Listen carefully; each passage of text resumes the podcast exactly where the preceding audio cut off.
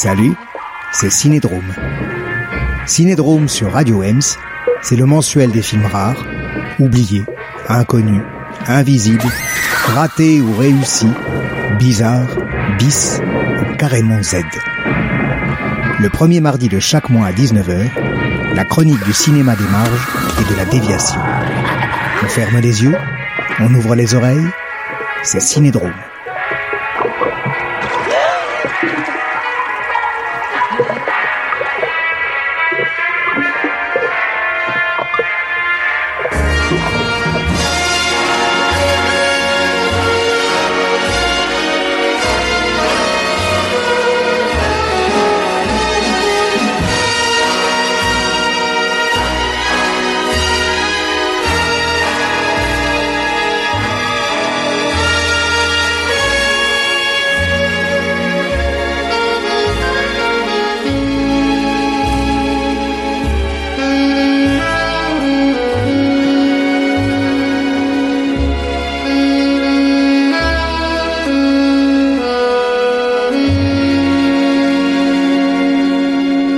Cinédrome 9e. En ce mois de mars 2020, bientôt le printemps, youpi, mais avec le dérèglement climatique, tout ça n'a plus aucun sens, ma brave dame. Et vive Greta, et fuck Zemmour, Onfray et autres néoréacs et fachos en mode Laurent Alexandre. En ce mois de mars, donc, on va fêter un anniversaire. Les 55 ans d'une série télé, eh oui, pour une fois, française en plus, diffusée sur la première chaîne de l'ORTF, un truc que les moins de 20 ans mais aussi les trentenaires Netflixés à la coque et au coca ne peuvent pas connaître, série diffusée donc du 6 au 27 mars 1965 et qui a fait le buzz télévisuel, même si on disait pas ça comme ça à l'époque, qui a tenu en haleine et fait flipper la France de De Gaulle, qui paraît-il commençait à grave s'ennuyer à Donf et ça va se payer trois ans plus tard avec un certain joli mois de mai, encore le printemps, youpi, j'ai nommé Belphégor ou le fantôme du Louvre de Claude Barma d'après le roman d'Arthur Berned. Et ce petit voyage dans le passé du Paris et de la France pré-68 arde va aussi nous donner l'occasion de nous entretenir avec Lettina, guide professionnel de son état, qui connaît le Louvre comme sa poche et son bureau, avec ses momies, ses meurtres, ses massacres et bien sûr ses fantômes. Ça va hanter.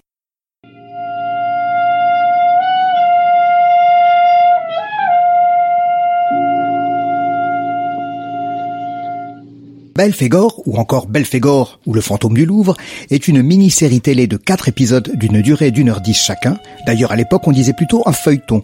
Le terme est important et nous reviendrons là-dessus et pour cause, le dit feuilleton étant, avec de notables, judicieuses et habiles variantes, adapté du roman d'Arthur Berned qui a commis, s'il vous plaît, Judex, Mandrin, Vidocq et une flopée de romans populaires.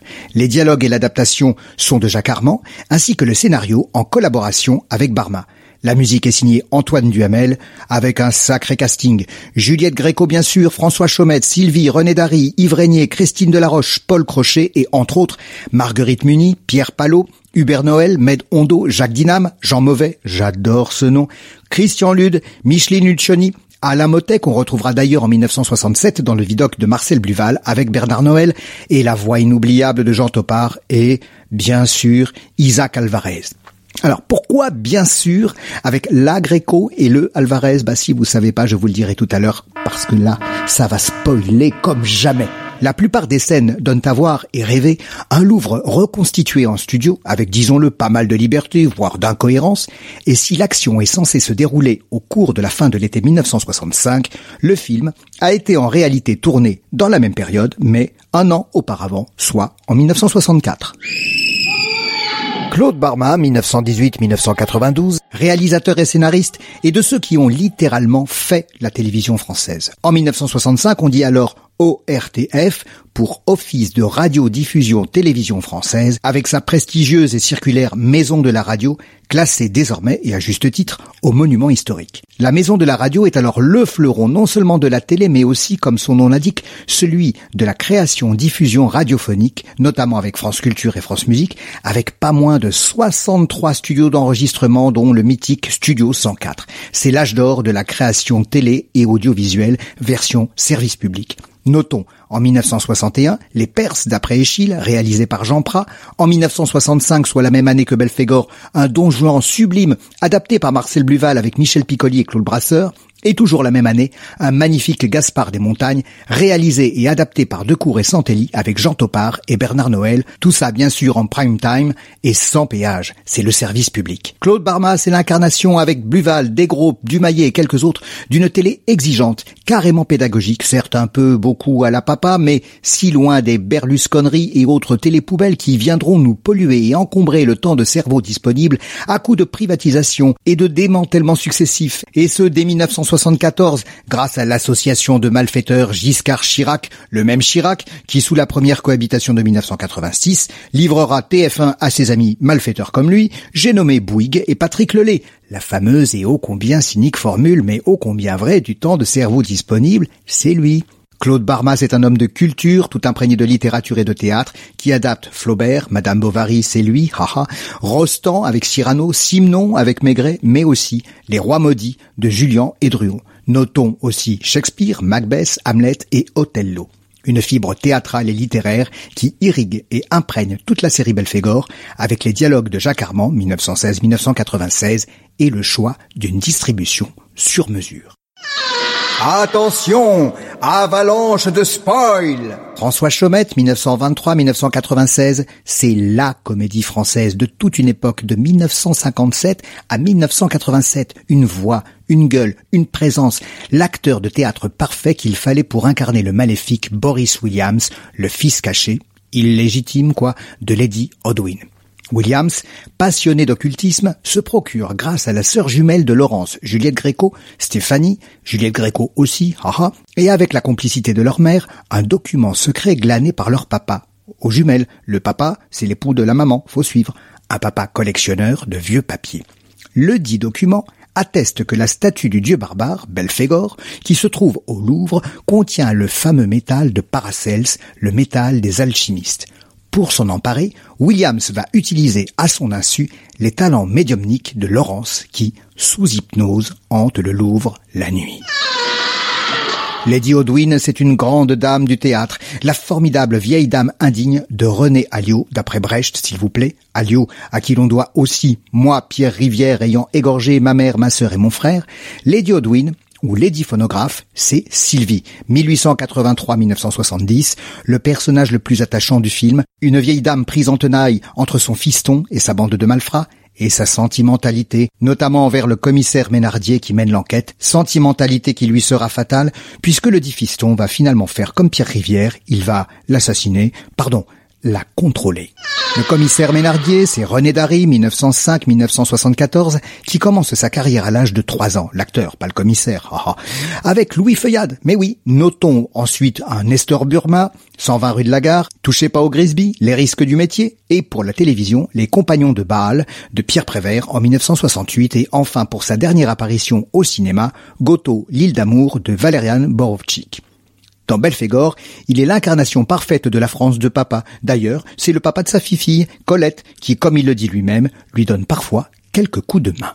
Paul Crochet, 1920-2012, c'est le gardien Gautret, surnommé Glouglou, car il aime le biberon et il faut que ça tombe sur lui. Il est le premier à apercevoir le fantôme tout noir un soir, alors qu'il fait sa ronde, et même pas bourré en plus. Paul Crochet, une énorme carrière, théâtre, cinéma, télé. Il a été résistant pendant la guerre, a travaillé avec Villard au TNP, et pendant la guerre d'Algérie, il milite dans le réseau Janson, ce qui lui vaut d'être entolé plusieurs mois. Dans la même veine et la même logique, on ne se refait pas rouge un jour, rouge toujours. Il rendra plus tard, entre autres avec Delphine Seyrig, quelques bons services d'hébergement et de planque à Alain Krivine et autres militants de la Ligue communiste, dissoute en 1973 suite aux affrontements avec les fascistes d'ordre nouveau, ancêtres du Front National. Fin de parenthèse.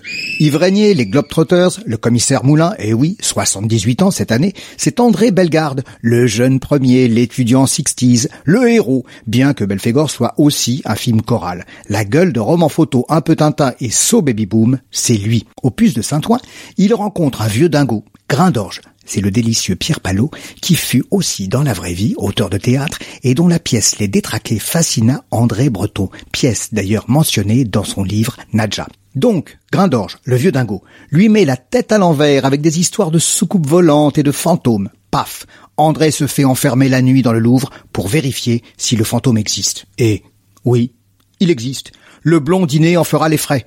Mais du coup, il est carrément accro, et il va être entraîné dans l'affaire, tombant au passage amoureux de deux femmes en même temps. Ce sont des choses qui arrivent.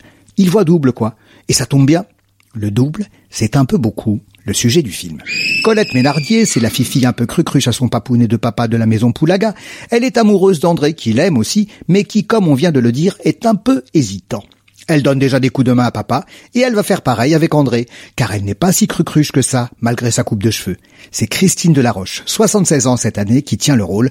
Peu de cinéma, beaucoup de théâtre et de doublage. À noter sa voix dans le grand détournement, la classe américaine, de Hazanavicius. Et l'autre femme, bah, vous avez compris, l'autre femme c'est Juliette Gréco, 93 ans cette année, mais oui, on ne la présente plus. Dans Belphégor, elle est la mystérieuse et ô combien séduisante, fascinante Laurence Borel, pétrie de contradictions comme il a dit, la tête à l'envers et franchement torturée de l'intérieur. Y a de quoi. Avec une sœur jumelle Stéphanie, morte mais toujours vivante, y a de quoi. Elle est le médium et la proie de Williams, qu'il aime, mais d'un amour plutôt malsain, un peu sadien. Y a de quoi, quoi. Avec tout ça, y a de quoi, quoi. Avoir la tête en compote. Because, Belphégor, ben, Belphégor, c'est elle. Et en plus, elle le sait même pas. Enfin, Belphégor, c'est elle, oui. Mais en vrai, sous le drap noir, c'est pas elle. C'est Isaac Alvarez, 90 ans cette année, mais oui, un grand monsieur du mime, façon école Étienne de Croux, pote et collaborateur de Jacques Lecoq, ce dernier grand maître du masque, qui a formé des légions et des générations entières d'acteurs et d'actrices.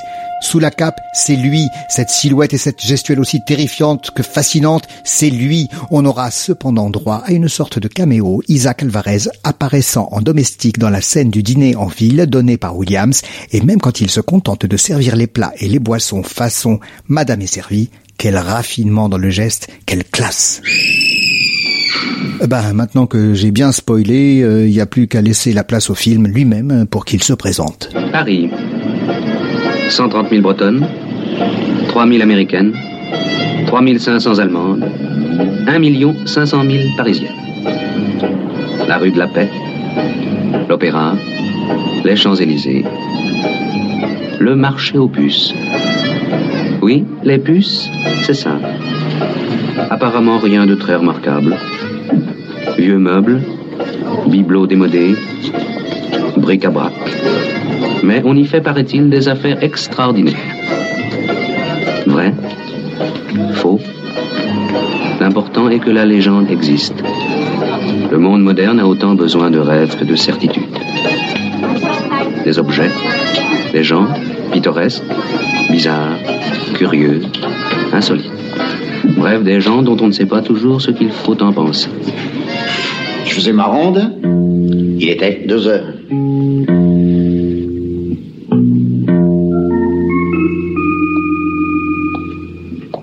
J'arrive dans les salles du bas. La lune donnait à fond. J'ai coupé ma lampe. Tout me semblait normal. soudain, je le vois. Qui? Lui Le fantôme. Il était là. Je sais pas, à deux mètres de la statue du dieu barbare. Qu'avez-vous fait? J'ai tiré. Tiré.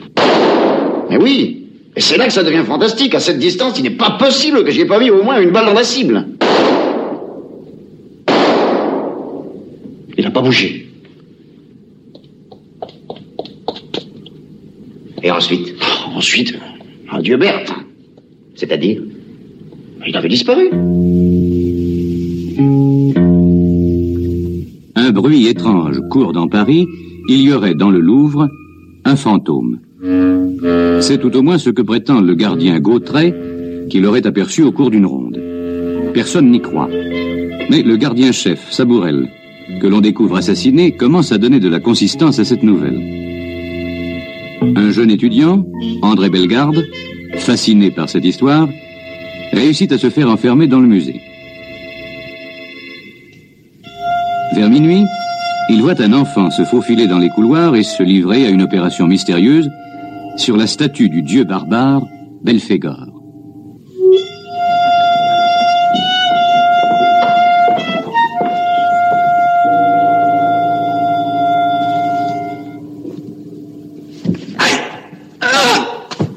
Il est sauvé par le commissaire Ménardier, qui veillait non loin de là.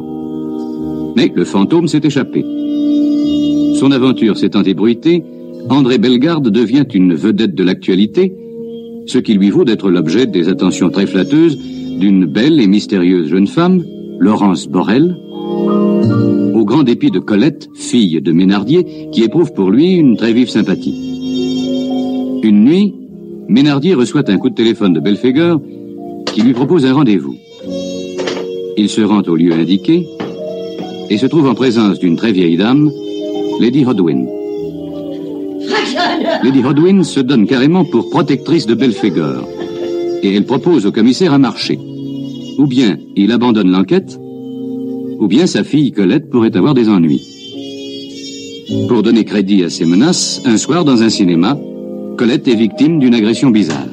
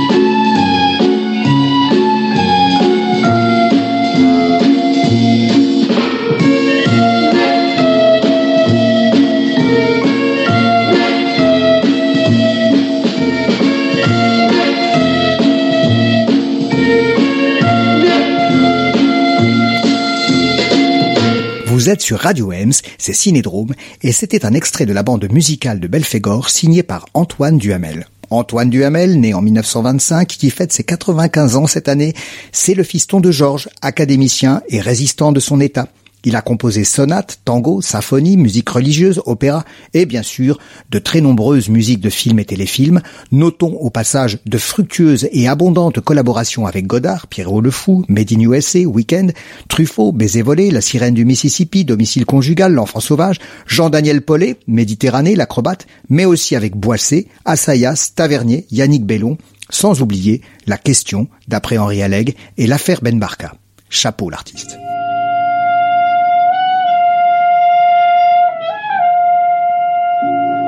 Le succès de Belphégor s'inscrit tout droit dans la lignée de la littérature populaire, feuilletonesque et liée à la presse quotidienne ou hebdomadaire, mêlant souvent crime, mystère et fantastique. Arthur Berned est de ces auteurs-là, prolifiques à fond, si le Belphégor de Barma diffère sensiblement du roman avec intelligence, ce qui ne sera pas le cas de la désastreuse version de Jean-Paul Salomé, commise en 2001, mieux vaut l'oublier, précisément en y injectant du fantastique, il est en fait fidèle à l'esprit cultivé par des Alain et Souvestre, Fantomas, Maurice Leblanc et autres Gaston Leroux. Les fantômes, les esprits, les forces obscures, l'invisible, ça marche et ça excite l'imagination.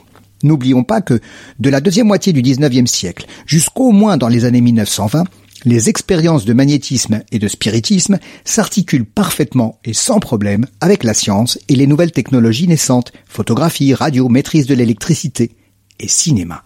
Ainsi, Belphégor paraît en feuilleton dans le Petit Parisien et son édition livresque est simultanée avec la sortie en salle d'une première adaptation, un film muet. Nous sommes en 1927. C'est ce que l'on appelle alors un ciné-roman.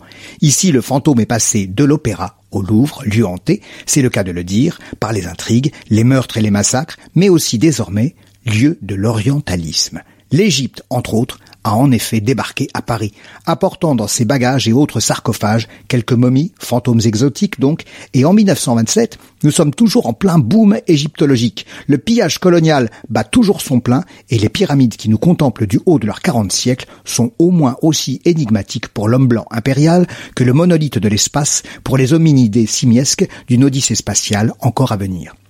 Louvre, littérature, cinéma, fantômes, spirit, occultiste, hypnose, les machines à rêver et fantasmer s'entrechoquent, tandis que, psychanalyse naissante oblige, l'unité supposée de la psyché en prend un sacré coup, avec le concept freudien d'inconscient, un inconscient clivé et en poupée russe, et la série de 1965 restitue bien l'inquiétude de ce moi incertain, de sa vie cachée et de ses pulsions sauvages, le fameux malaise dans la civilisation. Le thème du double est décliné ici sur plusieurs plans. Laurence est double, elle a une sœur jumelle, elle hante le Louvre la nuit sans le savoir, hypnose oblige, et ce double, côté acteur, s'appelle Isaac Alvarez. La boucle est bouclée en quelque sorte, puisque la divinité historique, Baal Fégor, est à la fois masculine et féminine.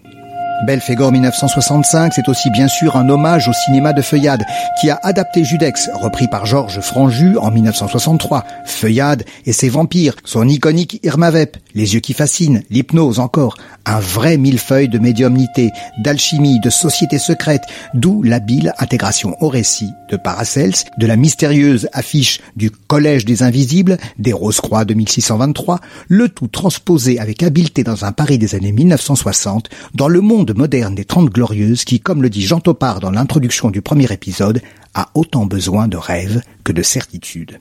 Le bizarre hante toujours le quotidien, l'inquiétante étrangeté n'a pas disparu avec les fusées et autres Spoutniks ou avec le voyage dans la Lune, qui ne tardera pas à devenir réalité. C'est ainsi que le film s'ouvre sur le marché aux puces de Saint-Ouen et ses vieux objets, thème que reprendra fort poétiquement Yannick Bellon avec son très beau film Jamais plus toujours. Le Belphégor de 1965 est ainsi, aussi, un presque documentaire sur le Paris de cette époque, un Paris encore populaire et parfois vétuste, un Paris où la jeunesse du baby-boom fait son irruption, se confrontant aux générations de l'avant-guerre. Enfin, le cocktail de Claude Barma et Jacques Armand est un assez subtil dosage de Tintin, le cigare du pharaon, d'une jeunesse estudiantine qui achète des disques et qui ne tardera pas à faire parler d'elle, mais aussi de théâtre et de comédie française. Le succès télévisuel sera énorme parce que Belphégor version 1965 travaille avec pertinence, humour et poésie toute cette époque.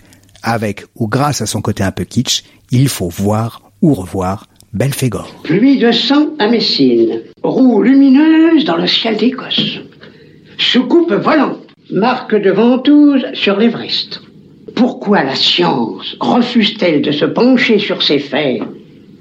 Parce qu'ils sont troublants Peut-être parce qu'ils sont invraisemblables. Voilà. Vous avez dit le mot. Ils sont invraisemblables. Mais qu'est-ce que ça peut faire dans le fond qu'ils soient invraisemblables s'ils sont vrais? Cette affaire a pris un tour qui me déplaît. Je veux qu'elle finisse. Jamais. Je me suis ennuyé toute ma vie. Vous voudriez qu'au moment où elle commence à me passionner, au moment où notre grande œuvre touche à son terme, vous voudriez que j'y renonce? Il est en train de vous déborder de tous les côtés, votre grande œuvre. Et là n'est pas l'essentiel. Ce qui m'intéresse n'est pas tant la passion que les obstacles qu'il faut renverser pour la satisfaire. Voilà qui peut mener loin. Vous serez la première à vous en apercevoir. Belphégor ne permettra jamais qu'on me touche. Ne vous y fiez pas. Il a trop de respect pour moi. Voilà une erreur terrible, Milady. Certes, nous respectons tous les Odwin, mais ce respect, vous allez vous en apercevoir, ne s'étend pas jusqu'à Lady Phonographe. Je vois du sang, monsieur Hickey.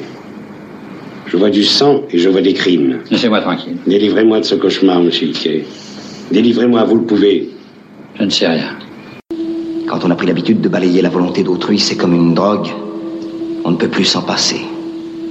Puisque vous avez des rapports si passionnants avec Belphégor, pourquoi vous occupez de moi? Laissez-moi tranquille. Allez-vous-en avec lui. C'est précisément ce qui est impossible. Pourquoi?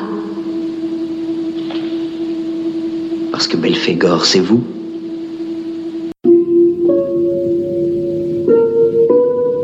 Ne partez pas, c'est pas fini. C'est juste la fin de la première partie. On se retrouve dans quelques instants pour la suite de notre cinédrome, en compagnie de Belphégor bien sûr, mais aussi et surtout en compagnie de Lettina pour une visite guidée du Louvre avec fantômes, assassins, massacres, pyramides et autres mystères. Suivez le guide.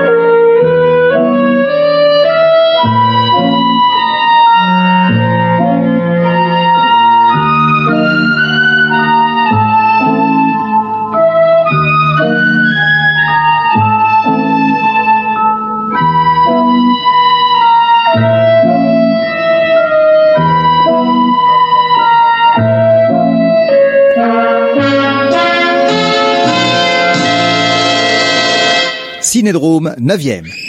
Belphégor, le Louvre et ses fantômes, ses assassins, ses pyramides et ses mystères. Suivez le guide, on embarque tout de suite pour une visite érudite en compagnie de Lettina. Je voudrais bien avoir des fantômes moi aussi, parce que des Vénus et des Apollons, j'en ai. Au niveau de l'égyptologie, moi ce que j'aime faire visiter au Louvre, c'est la, la partie Égypte de la civilisation, et non pas les dynasties. Et très souvent, les visiteurs sont surpris à quel point on a un héritage dans notre vie quotidienne, justement de l'Égypte. C'est vrai que l'Égypte fascine.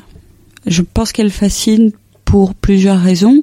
C'est une civilisation très riche, très bien organisée, et il nous a fallu des siècles et des siècles pour la comprendre et la déchiffrer.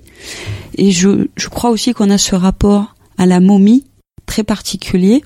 Comment est-ce possible de garder ce corps aussi aussi longtemps? Bon, c'était possible en Égypte de par le climat. Chez nous, ça ne serait pas possible. Mais je crois que de voir une momie fascine. Que l'on soit grand, que l'on soit petit. Et ce qu'il y a au Louvre qui est assez intéressant, souvent les gens ne connaissent pas, on a aussi beaucoup de momies d'animaux. Et je crois que ça fait vraiment partie du, fantasme et du rêve de se dire, voilà une momie de, chat qui a 3000 ans et que ils ont réussi euh, à nous envoyer à nous de nos jours justement ces, éléments de d'animaux ou d'êtres humains euh, là momifiés. Et je crois aussi que ce qui est un côté excitant pour euh, le spectateur, c'est que Belphégor est masculin et féminin. Alors que bon, nous a priori notre dieu est un barbu, donc c'est un homme. Et je crois que ça, ça participe encore plus de la fascination euh, fantastique.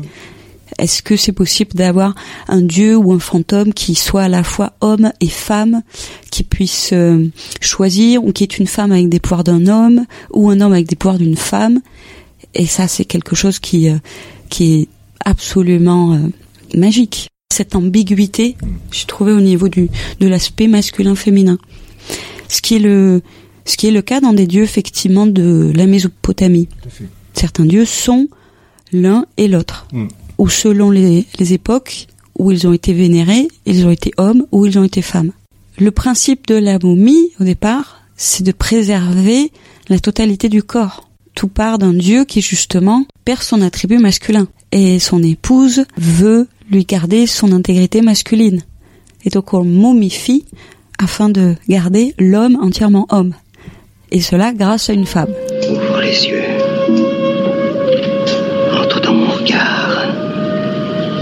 Jusqu'à l'âme, Belphégor. Jusqu'à l'âme. Va maintenant, Belphégor. Et rapporte-nous le secret. Alors vraiment de manière historique et de manière, si je peux dire, technique, en tant que tombeau du pharaon, comment on organise l'intérieur de la pyramide pour permettre au pharaon de poursuivre sa vie dans l'au-delà, de l'accompagner, qu'il ait aussi ce qu'il lui faut pour sa route, pour manger, pour boire, pour euh, continuer à travailler, quand bien même ce n'est pas le pharaon qui travaille, mais ce sont des, en général des statuettes que l'on place, puisque avant d'arriver dans l'au-delà, le pharaon doit aussi répondre à certains dieux, à certaines questions. On le trouve dans le livre des morts, où c'est toute une pérégrination qui euh, permet dans ce voyage dans l'au-delà que le défunt puisse trouver quelque part la lumière. En Égypte, on a ces pyramides, donc qui pointent vers le ciel, mais on a aussi les obélisques qui ont cette, euh, cette même idée du sol vers le ciel. Pour ces civilisations, comme aussi en Mésopotamie, il y a cette relation certainement magique. Qu'est-ce que le ciel? Qu'est-ce qui se trouve dans le ciel? Notamment puisque euh, n'ont pas accès euh, au ciel comme nous, nous l'avons aujourd'hui.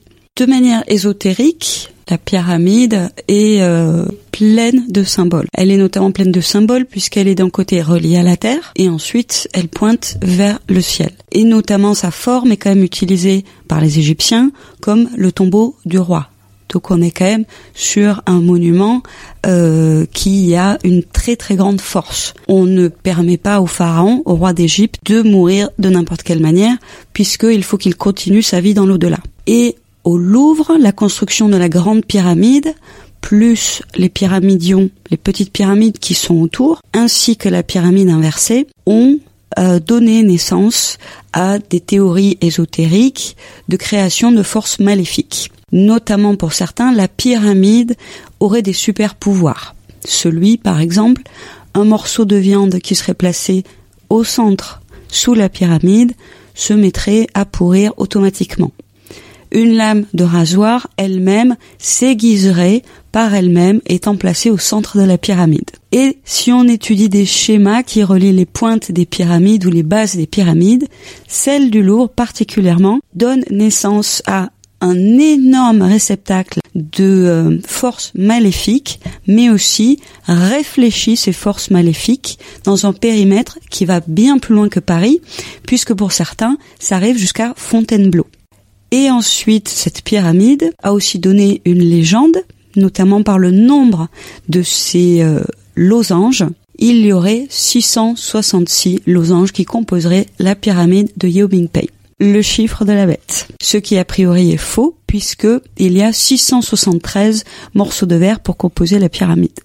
J'ai entendu certaines personnes qui croient véritablement à cette propagation de force maléfique et qui se méfient dans une certaine manière, euh, pas du Louvre en tant que tel, pas du musée, mais de se rendre sous la pyramide, de visiter le Louvre, mais en évitant de passer sous la pyramide. Tiens, T'as vu Sabourel Sabourel On jurerait qu'il est à la chasse au tigre.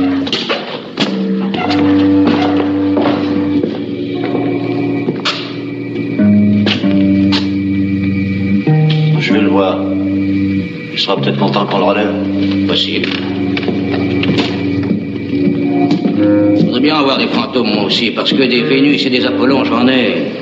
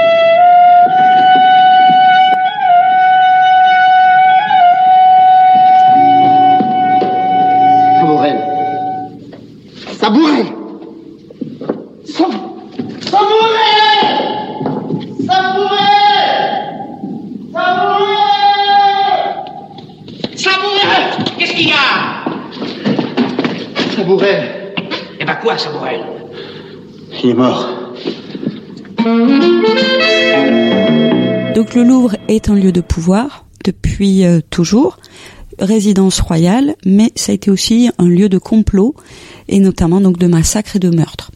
Certains massacres du Louvre, notamment le plus célèbre, le massacre de la Saint-Barthélemy, qui a démarré au Louvre et euh, qui a priori a été décidé justement entre les murs du Louvre. Tout démarre de l'assassinat raté de l'amiral de Coligny, qui lui-même s'était rendu au Louvre en entretien avec Catherine de Médicis, et lorsqu'il sort, on essaye de l'assassiner. De ce que disent les historiens, ça n'est certainement pas Catherine de Médicis qui aurait demandé à le faire assassiner, mais les Guises. On est en plein dans les guerres de religion à ce moment-là. L'amiral de Coligny est protestant. Ses amis protestants sortent leur épée et crient vengeance. Mais de là, Catherine de Médicis se dit, il ne faut pas laisser les choses dégénérer, il faut prendre le dessus et prendre la décision. Après une soirée tourmentée pour arracher l'accord du roi, il est décidé le massacre de la Saint-Barthélemy. On n'est pas complètement sûr que ce soit les cloches de Saint-Germain-l'Auxerrois. C'est l'église qui se trouve de l'autre côté de la colonnade du Louvre. Donc, c'était en fait euh, une église aujourd'hui un peu cachée, qu'on a tendance à oublier, qui se trouve à côté de, de la mairie, qui était l'église des rois. En fait, il y en avait jusqu'à traverser la rue. Aujourd'hui, c'est une rue, bien plus embouteillée à l'époque, mais c'était donc quelque part la chapelle royale. Les historiens ne sont pas tous entièrement d'accord sur cette euh, version que les cloches auraient sonné le départ du massacre. Toujours est-il que le massacre euh, démarre du Louvre, est décidé au Louvre et va se dérouler principalement autour du Louvre. C'est le vieux Louvre. Celui de Philippe Auguste. Y a-t-il un souterrain secret entre le Louvre et Saint-Germain-l'Auxerrois? Dis donc, ça coule dur par ici. On est sur la Seine, là. Je pense qu'il pourrait y avoir un certain fondement. La proximité du Louvre et de l'église et de permettre au roi ou aux membres de la famille royale de pouvoir s'échapper, soit de l'église, soit du Louvre. De ce que j'ai lu, par contre, il est difficile d'attester, euh, en tout cas de ce, ce, tunnel ou ce souterrain, ou s'il existe, il est peut-être euh, bouché, fermé au public, en sachant que euh, assez proche il y a le métro, il y a la Seine, donc peut-être qu'il a fallu aussi combler ce tunnel s'il existait. Alors par la suite, dans le massacre, l'amiral de Coligny est défenestré, on le jette par la fenêtre. Au Louvre, il y a la célèbre future reine Margot, qui, euh, euh, sans le vouloir, va protéger certains protestants, elle aussi, dans sa chambre, dans ses appartements. Le massacre de la Saint-Barthélemy garde quand même une image extrêmement noire, puisqu'on dit qu'au lendemain, on pouvait traverser la Seine en marchant sur les corps, et que la Seine était rouge du sang des protestants. Et ce massacre, finalement, son symbole va perdurer jusqu'au XIXe siècle, puisque lorsque Napoléon III, avec l'aide du baron Haussmann, entreprend les grands travaux de modernisation de Paris, il est prévu d'ouvrir une artère du Louvre jusqu'à la Bastille, et il aurait fallu détruire Saint-Germain-l'Auxerrois.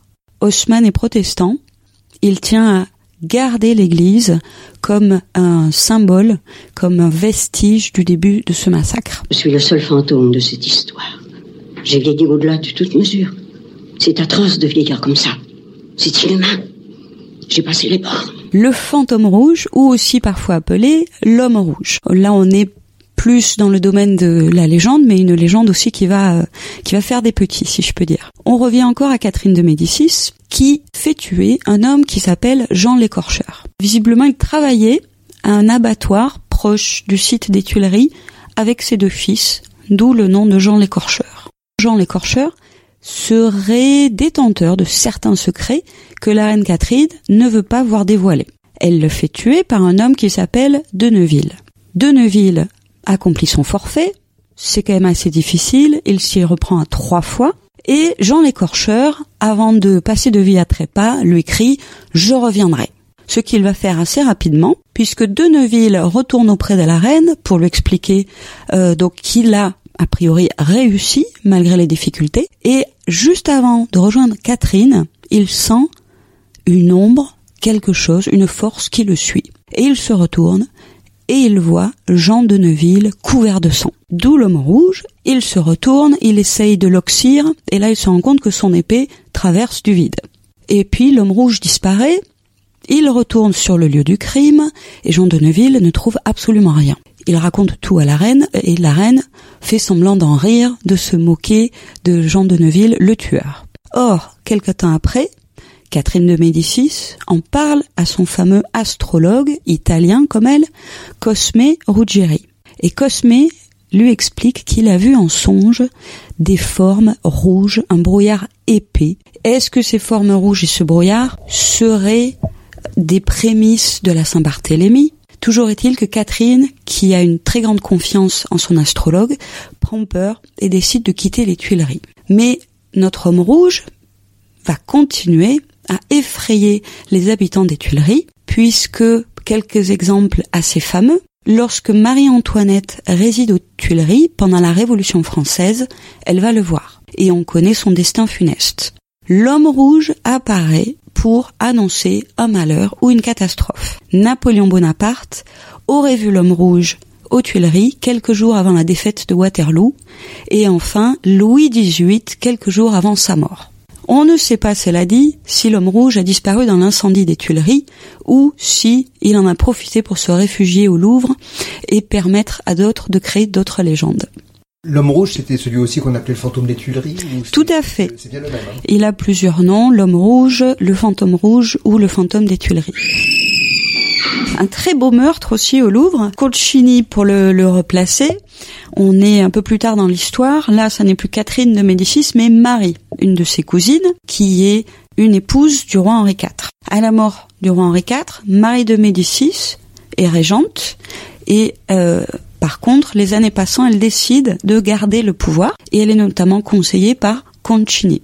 Le petit Louis XIII va grandir et le petit Louis XIII va devoir se battre pour récupérer son pouvoir qu'il estime être usurpé par sa mère. Donc Louis XIII lui-même va comploter pour faire assassiner Concini. Ce qui n'est pas facile puisqu'il est toujours suivi de sa cour, de conseillers. Donc Concini n'est jamais seul. À cette époque, le Louvre a encore un aspect un peu médiéval et donc Louis XIII va profiter du fait que Concini arrive au Louvre et dès qu'il passe la porte, on fait refermer la porte entre Concini et sa cour qui reste à l'extérieur du Louvre. Immédiatement, Concini est assassiné.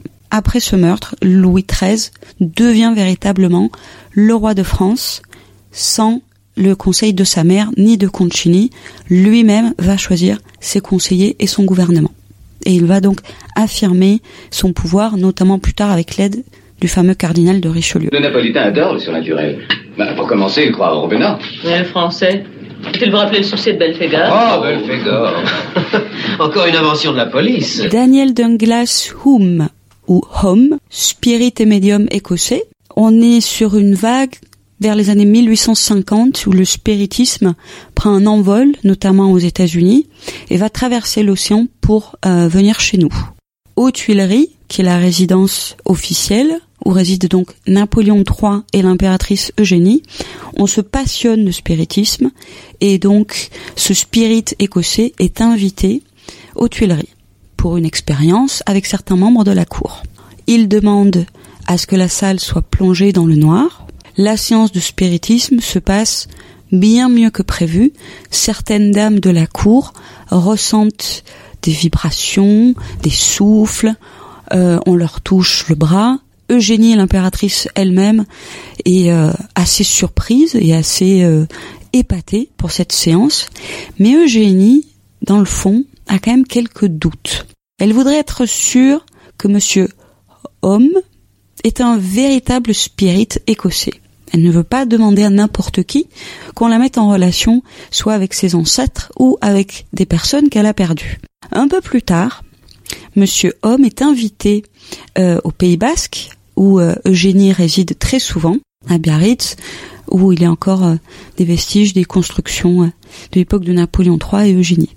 Et cette fois-ci, elle va organiser avec d'autres amis une séance, mais où, à un certain moment, la lumière devrait être allumée. Et donc, au cours de cette nouvelle séance, à un moment bien précis, certainement un signe que l'impératrice donne à un membre du personnel resté dans la pièce, on allume la lumière. Et là, patatras, on se rend compte que le spirit écossais a en fait un gant au bout de son pied. Il devait être certainement extrêmement agile. Il arrive à toucher des jambes, des bras, de l'assistance autour de lui. Donc on l'attrape la main dans le sac, mais il ne se départit pas de son flegme et il explique à juste titre que ça n'est pas une science exacte et que ça ne fonctionne pas à chaque fois et qu'il avait bien prévenu que ses pouvoirs n'étaient pas là à toutes les séances qu'on lui demandait. Toujours est-il qu'après, on entend beaucoup moins parler de lui à la cour de Napoléon III et d'Eugénie. Ouvre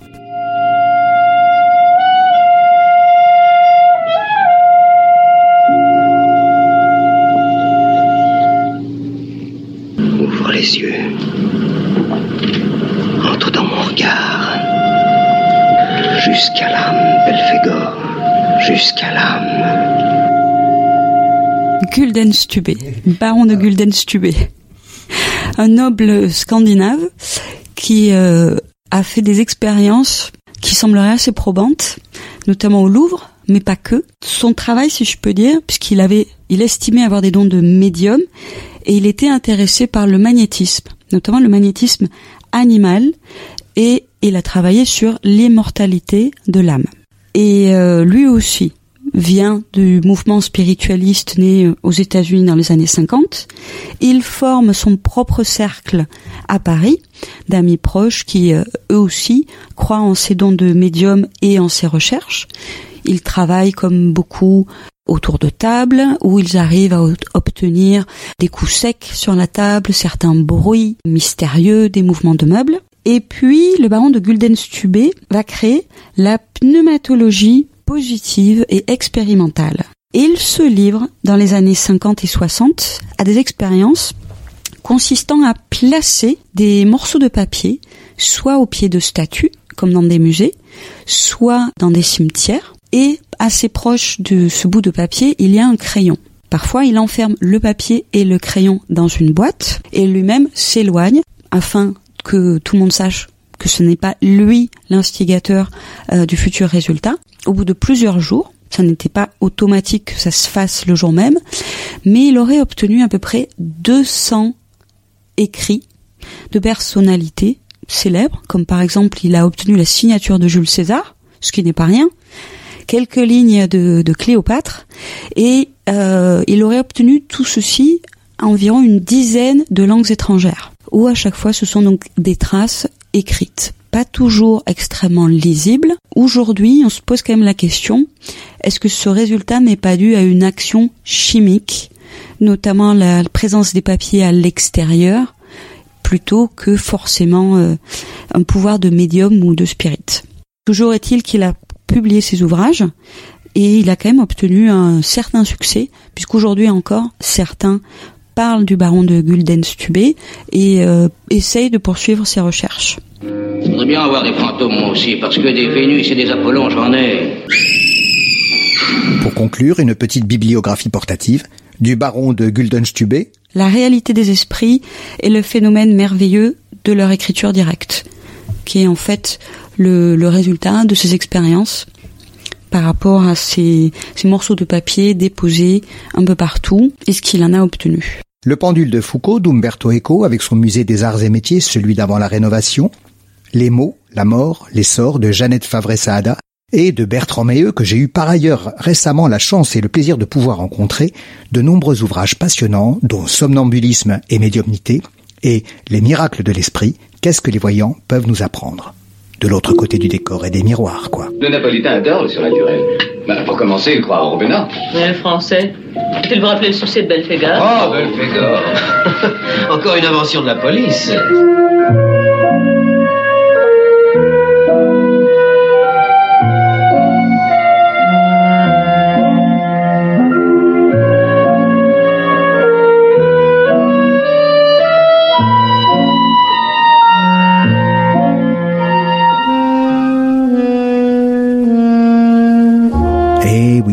C'est l'heure des adieux déchirants. Cinédrome, c'est fini pour aujourd'hui. Vous pouvez retrouver et réécouter toutes nos chroniques cinédromesques sur cinédrome.unblog.fr avec une sélection de films récents de l'actualité cinématographique ou en podcast et rediffusion chaque mardi à 19h sur Radio Hems, la radio de Montreuil et de l'Est parisien. On se retrouve le mois prochain, le premier mardi, à 19h. Salut